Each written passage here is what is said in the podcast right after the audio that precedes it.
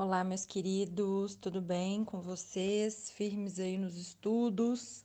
Metade do ano já, hein, gente? O tempo voa.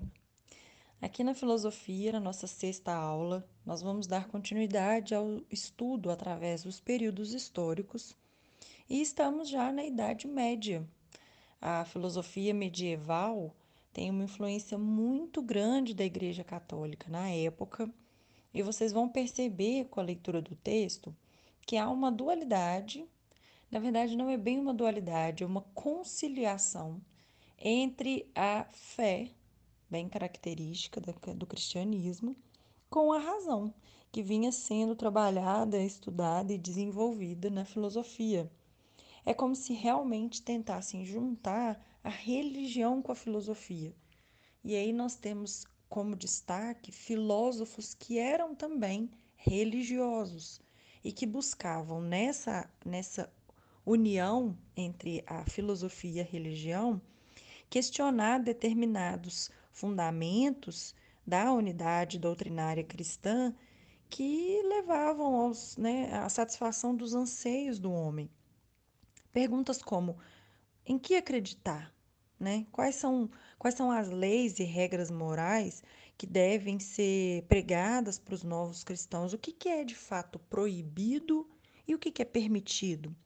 Então, ou seja, há um questionamento com toda aquela estrutura e aquela base que vocês já conhecem do pensamento filosófico, mas voltado para a religião e para essa influência dogmática que a Igreja Católica trazia bastante para a vida das pessoas e que muitas das vezes não eram questionadas, né? Por serem dogmas, eles eram simplesmente seguidos. Então, esses filósofos que nós vamos estudar, São Tomás de Aquino e Santo Agostinho principalmente, eles trazem esses questionamentos e esses estudos, mas de uma forma conciliatória, né? Não há uma aversão, vamos dizer assim. E essa forma conciliatória é na abordagem de temas que envolvem justamente essa racionalidade humana e a sua relação com a divindade.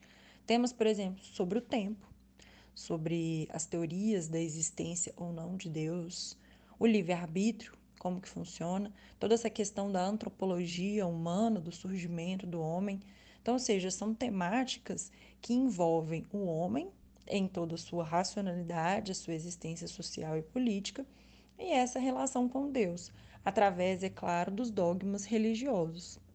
O texto que eu deixei lá no Linktree está super tranquilo a leitura, é bem pequeno e trata principalmente desses dois filósofos dentro desse contexto histórico da Idade Média.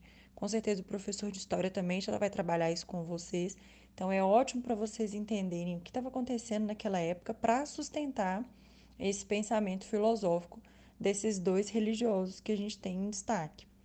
Deixei também a indicação de dois videozinhos para vocês assistirem, pequenos, curtinhos, em específico sobre esses dois filósofos, que é Santo Agostinho e São Tomás de Aquino, e os exercícios da nossa apostila do Bernoulli, caprichadíssimos, exercícios muito bons e que levam a gente a pensar sobre essa perspectiva de como unir realmente o pensamento filosófico voltado completamente para a razão com a fé cristã, né? A fé que movimenta o homem dentro da sua crença. Não parece algo dentro do que a gente tem estudado, parece algo inconciliável, mas não. Esses dois filósofos fizeram um trabalho realmente de tentar explicar né, ao homem e sanar os seus anseios é, através dessa, né, dessa conciliação entre essas duas temáticas. Então, façam os exercícios, qualquer dúvida, só chamar e não deixem de estudar. Um beijo!